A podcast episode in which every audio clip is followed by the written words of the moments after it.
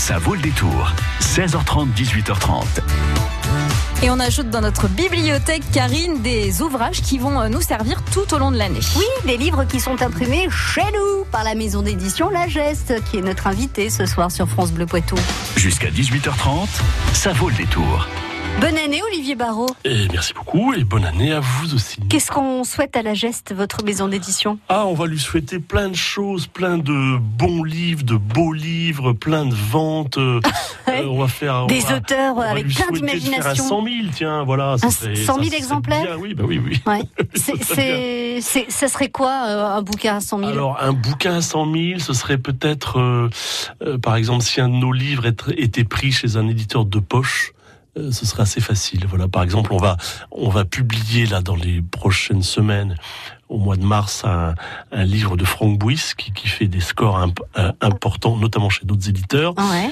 Et donc, euh, on fait une mise en place importante à 15 000, donc c'est c'est pas mal, euh, sur la première version. Et peut-être qu'il sera pris en poche, c'est sûr. Et là, on peut faire, euh, on peut faire un, un score. euh, Donc là, pour un 100 000, livre- c'est énorme. On sait, Ouais, bah les, oui. les gens se rendent pas compte, Non. puisque on, on entend ça simplement par parler des 10 ou 15 livres qui Non. font plus de 100 000. Ah ouais. Mais il y a 70 000 nouveaux livres par an tous les ans. Ah ouais, Euh, donc, euh, donc, euh, donc on fait 70 000 moins, moins 15 et on a exactement 69 000, etc. Alors- qui font largement moins de 5 000, moins de 5, moins de 5 000 même. une question pour le livre qui est publié au mois de mars. Est-ce qu'on peut atteindre les 100 000 avant la fin 2019 ou ce sera un 100 000 de l'année 2020 Ah, ça peut être, euh, je pense que ce serait plutôt en 2020. 2020. parce que, voilà. Bon, on va être obligé de se redonner rendez-vous dans Mais un an pour avec voir si on l'a eu, ce ce 100 000. Bon, en tout cas, on croise les doigts. Ça, c'est une première chose. Olivier, vous êtes venu avec euh, trois coups de cœur, trois coups de cœur qui ont un lien avec cette nouvelle année qui commence. Le premier, c'est le grand almanach de la France 2019 qui fête en plus ses 10 ans avec Frédéric Gersal. Voilà, je suis venu avec trois coups de cœur qui ont été des, des cadeaux de Noël. Les gens ont dû euh, euh, s'offrir ça, en tout cas pour le l'almanach, j'en suis sûr, pour le, le jeu de cartes aussi, euh, puisque ces livres ont été épuisés euh, vers le, le 22 ou le 23 décembre. D'accord. C'était plutôt un signe bon. Alors oui, l'almanach de Frédéric Gersal. Alors Frédéric, je vais pas vous le présenter. En Non, on le connaît un petit peu. On le connaît un petit peu. Il nous a accompagnés quelques années, Frédéric. bien, donc il collabore à la, à la rédaction de cet almanach où il y a une page par jour. On est dans cette tradition française de l'almanach, Flores en, en même temps que qu'apparaît l'imprimerie, même si l'idée euh, existait avant, puisqu'on considère que le, les, les travaux des jours et des champs, c'est plutôt le, le 5e ou le 7e siècle avant Jésus-Christ. Donc Ah ouais. on n'invente rien, mais, mais avec l'essor de l'imprimerie, eh bien, le- l'essor de l'almanach français euh, se fait. C'est donc c'est de l'écrit, voilà. Euh, l'écrit le plus vendu à cette époque-là, c'est la Bible. hein. Mhm. Voilà, mais l'almanach est pas est pas très très très très loin. Je, je veux pas dire que c'est une Bible hein, pour autant, mais euh, On n'en est pas loin. on n'en est pas for- forcément loin parce que dedans, dedans, par, par exemple, il y a toutes ces petites infos. Par exemple, sur sur les saints, euh, quel saint fêtait quel, quel jour. Donc là, euh, il faut bien de toute façon connaître la, la Bible pour pour le faire. Ouais. Et puis c'était fait à cette époque-là. Donc je parle de la fin du 15e ou du 16e. C'était fait aussi avec beaucoup d'images, beaucoup d'illustrations, beaucoup de de rébus. Je sais pas si on appelait ça comme ça à cette époque-là, pour que tout le monde puisse lire. Même ceux qui savaient pas lire. Ouais. Voilà. Et, et la, la fonction de cet almanach à cette époque-là, c'était ça, c'était vraiment euh, le seul livre qui entrait dans les, dans les familles, hum, souvent vendu par des euh, colporteurs. Qui faisait du porte-à-porte voilà, ou qui se venait sur la place entière. du Et on n'en village. achetait pas un chacun, on en, on en achetait probablement pour une famille ou plusieurs ou trois. Oui, pour un quartier ou un immeuble. Vraiment parce que parce que vraiment le livre à cette époque-là avait euh, avait quelque chose de précieux dans son existence même. Mais ce qui est sûr, c'est que euh, voilà, il y a une page par par jour, donc on l'attend. Et moi, je suis à peu près certain. Alors, j'ai- pas euh, pu mener l'enquête, mais peut-être pourriez-vous le faire, que les gens le gardent d'une année sur l'autre et qu'ils le mettent dans leur euh, dans leur bibliothèque. Et là, ils en ont 10, euh, 10 au même format, à la même épaisseur. euh, et donc, euh, euh, comment vous dire, c'est c'est voilà, c'est c'est c'est joli une façon de matérialiser 10 ans d'un coup d'œil. Ouais. Olivier Barrault, vous restez avec nous. On va le feuilleter quand même ensemble, ce grand almanach 2019. Ce sera juste après Talk Talk, It's My Life sur France Bleu Poitou.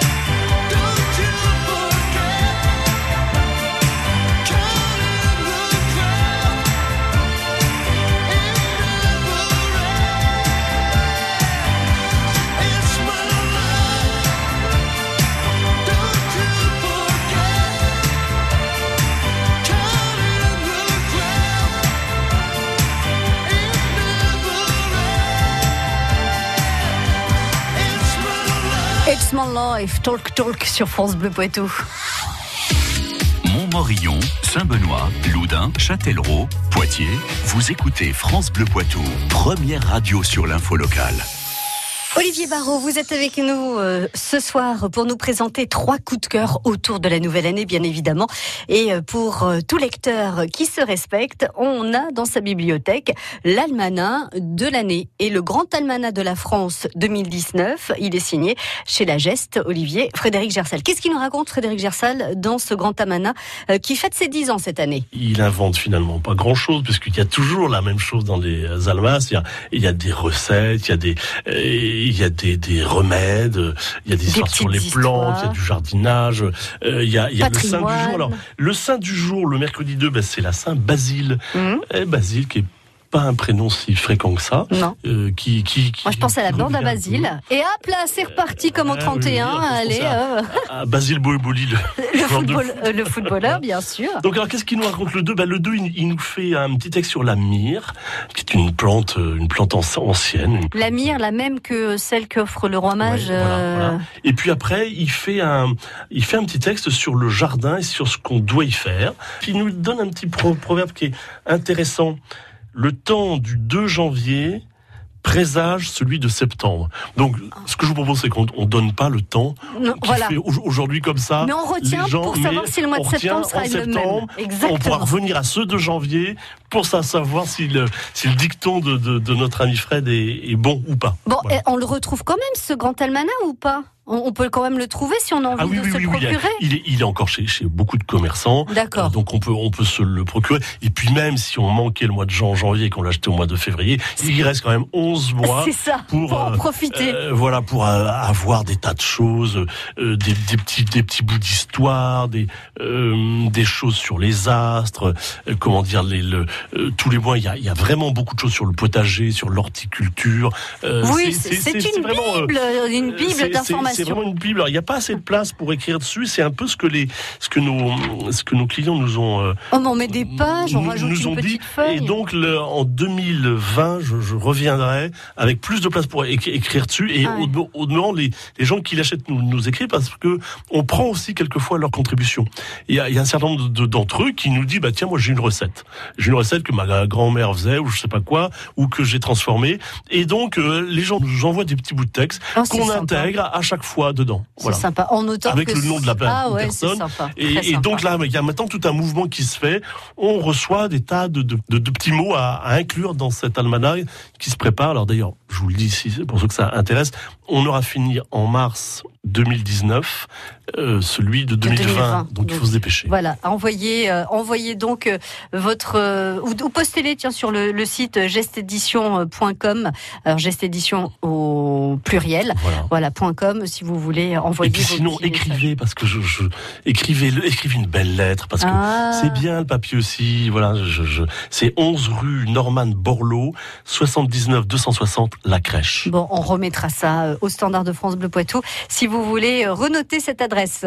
Euh, le grand almanach de la France avec Frédéric Gersal qui fête ses 10 ans. Alors l'almanach, hein, pas Frédéric.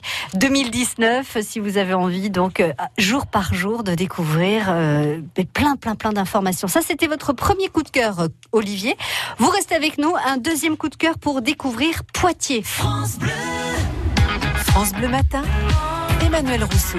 Et on se donne rendez-vous demain à 7h55 avec Adeline Russeil. On va partir direction la maison du Toircet. Vous avez envie de connaître toutes les activités, tous les endroits à ne pas rater pour cette nouvelle année et en profiter tout simplement dans le Toircet. On parle de ça avec elle dès demain 7h55 sur France Bleu Poitou. Jusqu'à 18h30, ça vaut le détour.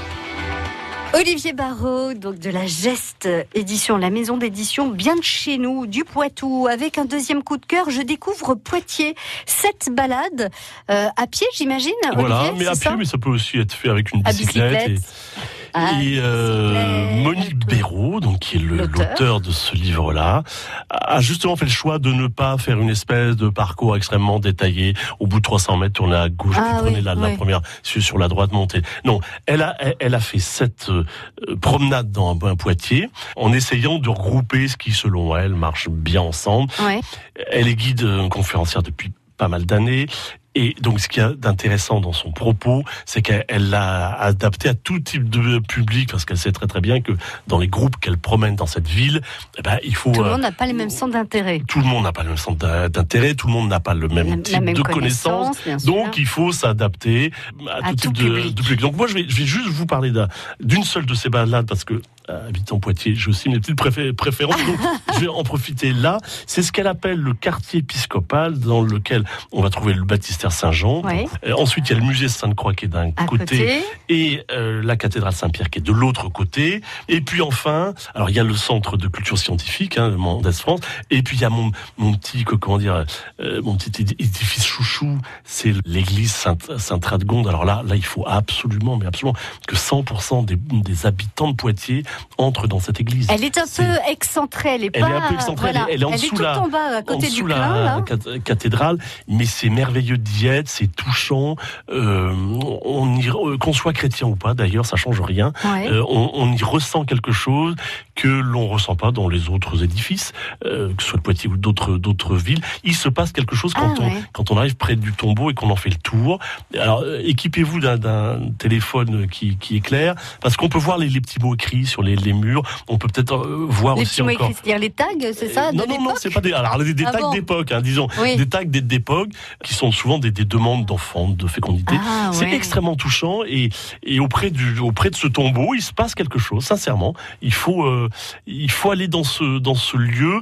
Je crois n'y avoir jamais croisé quelqu'un, donc euh, pour y être allé des, des dizaines de fois, on a, on a la paix à tous les sens du terme. là là. Et, et Ça c'est très très bien de descendre. Voilà, donc ça c'est une des sept balades que Monique Béraud nous, propose dans euh, Poitiers. Je découvre Poitiers, donc euh, chez euh, La Geste, cette balade avec notre guide conférencière, donc Monique Béraud. Merci pour ce deuxième coup de cœur et puis cette balade à Sainte-Radegonde. Voilà, qui, on va tous ici se retrouver maintenant et on va tous être très nombreux. Merci beaucoup Olivier de nous avoir présenté ces coups de cœur. Encore une fois, très belle année, plein de beaux livres pour vous, la maison, la maison Geste, La Geste, et puis pour nous aussi les lecteurs. À très bientôt. Merci, à bientôt. France Bleu Poitou.